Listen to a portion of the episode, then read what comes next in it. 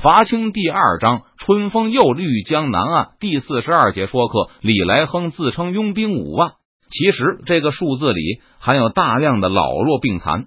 此番从奎东出发时，李来亨带了三万人，在夷陵等地招兵买马后，兵力翻了一番。除去在各地留守的士兵外，他身边还有两万多士兵。对于刘体纯、元宗帝等人来说，消灭胡权才带到钟祥来的清军后。每个人又分到近三千套盔甲，这些物资他们都需要暂时收入仓库，没有那么多的可靠士兵可以使用这些装备。贺真甚至需要建立大量的新仓库，但对李来亨来说，分到的盔甲远远满足不了他的需求。若是放在一年前，李来亨能够缴获三百套盔甲就很高兴了。已经被堵在兴山好几年了，几乎全部的人力都用来生产粮食。没有富裕的力量来自产盔甲，永历朝廷又很少拨给奎东众将物资。李来亨手下的五万大军中有三万多丁壮，但盔甲只有两千多副，很多战兵也只有布衣服。正所谓人穷志短，那时李来亨要是能得到十副盔甲，都能高兴半天。再老旧的甲胄也舍不得丢掉，一定要设法修补。这次出兵后。李来亨从夷陵等地的库房里，先后找到了一百多副清军撤退时没有带走的旧甲，或者说这些棉甲实在太破旧了，甲片已经锈透，棉花也大片发霉。清军已经不把他们视为有价值的装备，但李来亨还是小心翼翼的收起来，派人专程送回兴山基地进行修补。即使锈的全是窟窿的甲片，也比布衣服强啊。极差的装备也是李来亨难以堵截张长庚突围的原因之一。李来亨虽然带着两万多士兵赶到汉水下游，但他们手中的武器质量也不比身上的盔甲强多少。在堵截张长庚时，明军的弓箭对清兵威胁不大，但清军的弓箭却给李来亨造成了不小的伤亡，很多闯营的军官被流矢所伤。与刘体纯等人会师后。李来亨分到了两千五百副盔甲、大批的粮食、布匹和四千两银子。当晚，元宗帝又拉来两车银子，把邓明许给李来亨的赎人费转交给他。这么多收入让李来亨兴奋的一夜都没有睡好。他手下同样人人欢心，很多兴山官兵都和他们的将军一样，整夜无法入眠。这些兴山兵一个个躲在被窝里，掰着指头数人头。反复计算着军中有资格分得装备的候选人是谁，军官揣摩着自己能得到的装备数目，而士兵不但要计算自己顶头上司大概能得到的数量，还要评估自己在队中的地位，猜测能不能落到自己头上一套。第二天，李来亨召集手下讨论分配方案时，大家都是红着眼睛去的，不仅仅是做好了据理力争的准备。也是因为昨夜没有几个人睡过好觉，这种巨大的满足感和幸福感大概也就持续了两天。很快，李来亨就发现刘体纯等四个人已经富得流油了。听说他们和邓明打赌都是一万两，一万两的，真是不拿钱当钱啊！和元宗帝郝瑶琪聊天时，李来亨听到他们用漫不经心的口气谈到盔甲、银子和粮食。一百副盔甲，或是上千两银子都不放在眼里，好像个个都是大富豪。最让李来亨受刺激的是贺真，以前大明的实力也就是李来亨的几分之一。估计贺真拥有的盔甲总共也就是一千三四百套上下，质量也不比李来亨的盔甲强。但现在贺真的军容是兴山军完全无法相比的。营前营墙上的士兵都穿着簇新的战甲。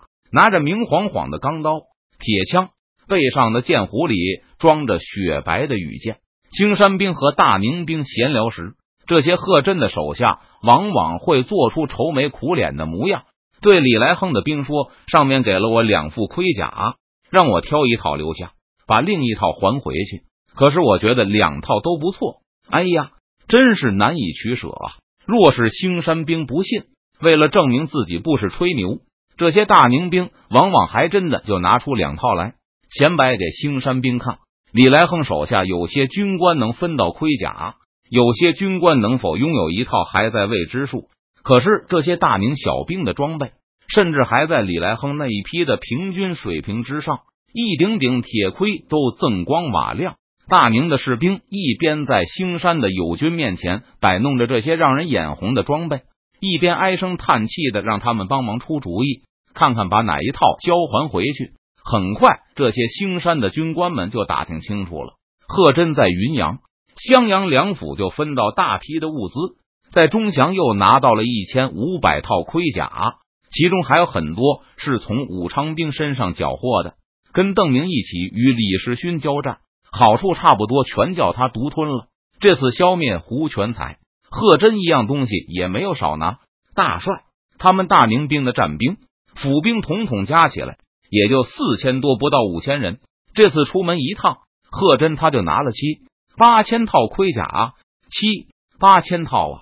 算明白了以后，兴山众将一窝蜂的涌到李来亨面前，嚷嚷：“我们兴山的五万大军才分到了两千五百套。”这太不公平了！元宗帝等人分得的虽然没有贺真那么多，但也都是五千套以上。以往奎东各部都是战兵比盔甲多，现在元宗帝、刘体纯、郝瑶琪三人都是盔甲比战兵多，贺真更是盔甲比士兵还多。估计用不了多久，这四家就会变成奎东明军中最强大的四路兵马。他们和邓明一路打下几个城市。已经隐约是三太子的嫡系将领和部队，还拥有最为强大的军力。那么将来肯定还是他们功劳最大，收获最丰。其他各路兵马再也没有迎头赶上的机会了。有的部将就劝李来亨趁着手里有钱，向其他人买一些装备。不过盔甲这个东西实在难得，李来亨估计其余四人或许会给面子卖给自己一些，几十套还是一两百套不好说。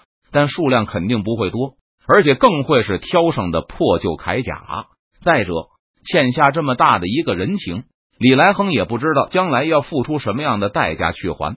此时，李来亨还没有意识到，随着两千五百套盔甲入手，他的心态也在不知不觉中转变了。若是放在从前，有机会买到一批盔甲，哪怕是破旧的老装备，李来亨是肯定不会放过的。更不会在乎欠下多少人情。此外，李来亨还觉得对方大概看不上自己的这点银子。之前他分到几千两，邓明又给了他一万两，让李来亨顿时觉得自己是个富翁了。但后来才知道，钟祥一战，刘体纯他们缴获了湖北各府的库藏，每人都拿了十万两。至于以前可以当做交换品的布料和衣服，现在看起来也严重贬值了。贺真的手下现在每人都有两套，甚至三套军服，每天都换一身干净的穿，号称是要在钟祥百姓面前为邓提督挣面子。邓明给李来亨一万两银子时，说是给兴山军用来讨老婆的。本来这种话大可一笑置之。李来亨手头紧，到处都要用钱，怎么可能把这么一大笔钱都用来给手下娶亲？但刘体纯等人发了大财。给手下说了不少装亲事，看到大昌和八洞军中不少人喜气洋洋，准备回家当新郎后，青山军也普遍心理失衡了。看看人家小兵都能成亲了，自己明明是小虎帅帐下的军官，老大不小了，还是光棍一条，人比人还真是气死人呢。李来亨本来也想适当的说一些亲事，安抚一下自己的军官，但一打听事价，他马上打消了这个念头。成天府、襄阳府的婚姻市场已经是一边倒的卖方市场，在刘体纯和元宗帝等人的哄抬下，现在说一门亲事聘金至少四十两，再加上零七八岁的开销，总开支低于五十两，那是想也不要想。周围地区同样是水涨船高，眼看有媳妇荒的迹象出现，地方上的居民也发了慌，纷纷给儿子定亲。进一步加剧了婚姻市场价格的剧烈上扬，适龄女孩差不多被一扫而空，年龄稍小的也被定下了不少。有经验的媒人都说，价格回落估计要等上几年了。攥着手里那点不够花的银子，看着营中军官脸上失望的表情，就在李来亨左右为难的时候，还有媒人找到兴山军中，问李来亨觉得寡妇怎么样？至少比姑娘便宜一半。而且都是生养过的，保证质量。这些媒人还向李来亨暗示，随着适龄女孩的稀缺，婚姻二手市场也日渐紧俏，价格还有进一步上升的空间。一开始，李来亨还有点犹豫。对情况艰苦的兴山军来说，能够娶亲就不错了。以往手下若是能娶个寡妇，也高兴的很。但得知此事后，兴山军的军官们集体爆发了。在大昌、巴东当兵娶姑娘，我们兴山的军官却要娶寡妇，这不是要一辈子抬不起头来吗？还让不让人活了？不行，就是能生能养的也不行，而且娶寡妇也要二三十两银子，这还有天理王法吗？青山的官兵上下一心，坚决支持李来亨继续向汉阳、武昌周围进军的决定。跟着邓明走的都发财了，那么兴山军当然也要跟上。兴山的军官们估计，武昌周围始终在清军控制下，大宁和巴东的炒媳妇团还没有去过，那里的价格应该合理公道。自从得知郑成功已经攻入长江后，邓明就一直要赶去南京。倒是郑成功派来的木坛总劝邓明不必着急，就等到延平郡王全取江南之后再前往也不迟。以前木坛觉得邓明有必要参与到南京之战中，以便赢得出任监国的声望。郑成功希望邓明尽快到他军中，也是这个目的。但现在湖广大捷，再加上之前的昆明大火，木坛觉得邓明就算不参与攻陷南京，也足以服众。而李来亨同样不建议邓明脱离大军前往，因为他计划去江西甚至南直隶走一遭。以前若是李来亨提出离开兴山远征南京的计划，部下多半会反对。就算没有妻子的兴山兵也故土难离。但最近因为受到贺真等人的刺激，青山军的求战欲望空前高涨。得知邓明无意强攻武昌后，李来亨军中一片叹息声。全然忘记了数日前，他们也毫无独自攻打武昌的打算。在刘体纯等人动身返回根据地时，李来亨则招来了夷陵、江陵等地的留守部队，将带出来的三万多将士统统带在身边，准备彻底扫荡汉阳周边地区。今天汉阳已经在望，李来亨正在帐中与邓明商议军情。经过这一段日子的军旅生活。邓明已经可以在讨论大军行动时适当发言。突然有人报告，有武昌的密使到。武昌的密使身着文士长袍，手握一把折扇，一摇三晃的进来了。周举人，邓明看到老熟人又一次出现在自己面前，问道：“张长庚派你来干什么？”前来为提督消灾去祸。周培公轻轻一摇扇子，自信满满的说道。邓明愣了一下，这副驾驶他好像有点熟悉。似乎在不少古代的演义小说，还有各种三流电视剧上看过。飞快的整理了一遍这些记忆后，邓明哈哈大笑：“本提督何祸之有？”李来亨有些不解，看了一眼邓明，只见对方藏在桌子后面的手飞快的摆动了两下，示意自己不要说话，一切交给他去对付杀生之祸。周培公说道：“学生此来就是为武昌、汉阳两城的父老百姓请命。”希望提督网开一面，放这百万生灵一条活路。邓明发出一声冷笑：“我怎么会伤害百姓？提督是不会，但只要提督拿下汉阳，则汉阳满城百姓难逃一死；攻破武昌，则武昌鸡犬难留。”周培公说到这里，忽然停住，认为自己的几句话足以成功的吊起了对方的好奇心。到现在为止，周培公感觉自己表现的很不错。出发以前，他在家里读了好几篇关于说客的文章，把其中描述的情节牢记在心。对面的邓明这么年轻，估计还没有与说客打过交道，更不会专门去读这种书。邓明等了片刻也没听见下文，就又回忆一下看过的电视剧，然后装出生气的样子，背了一声电视剧里的台词，危言耸听。让邓明遗憾的是，现在他身穿甲胄。没有长袖可以用力的甩上那么一甩，哈哈哈哈！周培公仰天大笑，停住笑声之后，面色一沉，严肃的说道：“提督只知其一，不知其二啊！据周培公所说，若是武昌始终在清军的手中，城内的百姓就不会遭殃；但若是被明军攻占，哪怕只有一日，将来收复武昌时，清军就会在城内大肆掳掠。如果胡广兵收复武昌，那可能还会念及一些香火之情。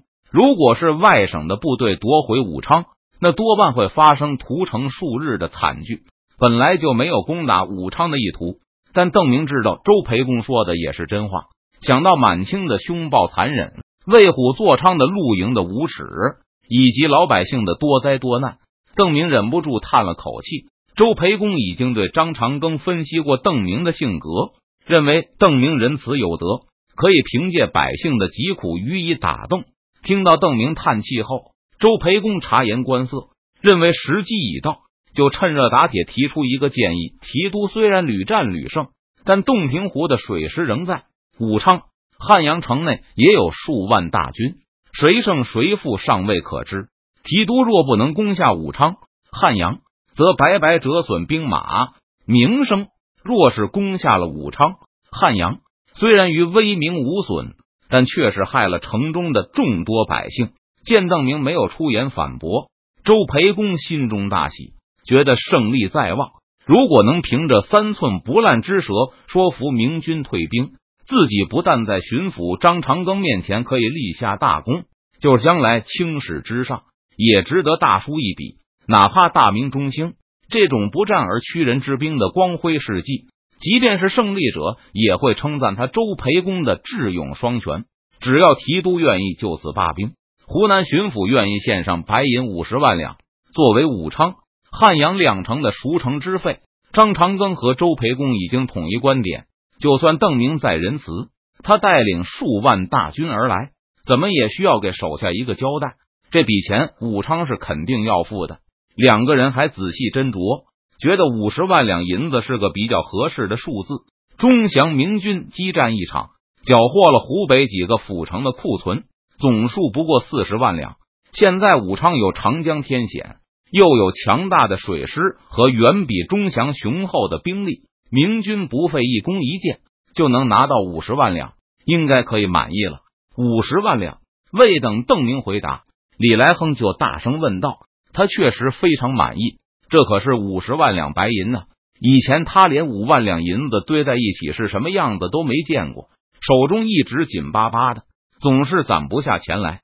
何况这次李来亨根本不想攻打武昌城，他只是来收集粮草，顺便看看有没有比较便宜的亲事。若是有的话，为部下说上几桩。至于去不去南京，那更是八字没有一撇。李来亨感觉眼前的周培公像是财神爷转世。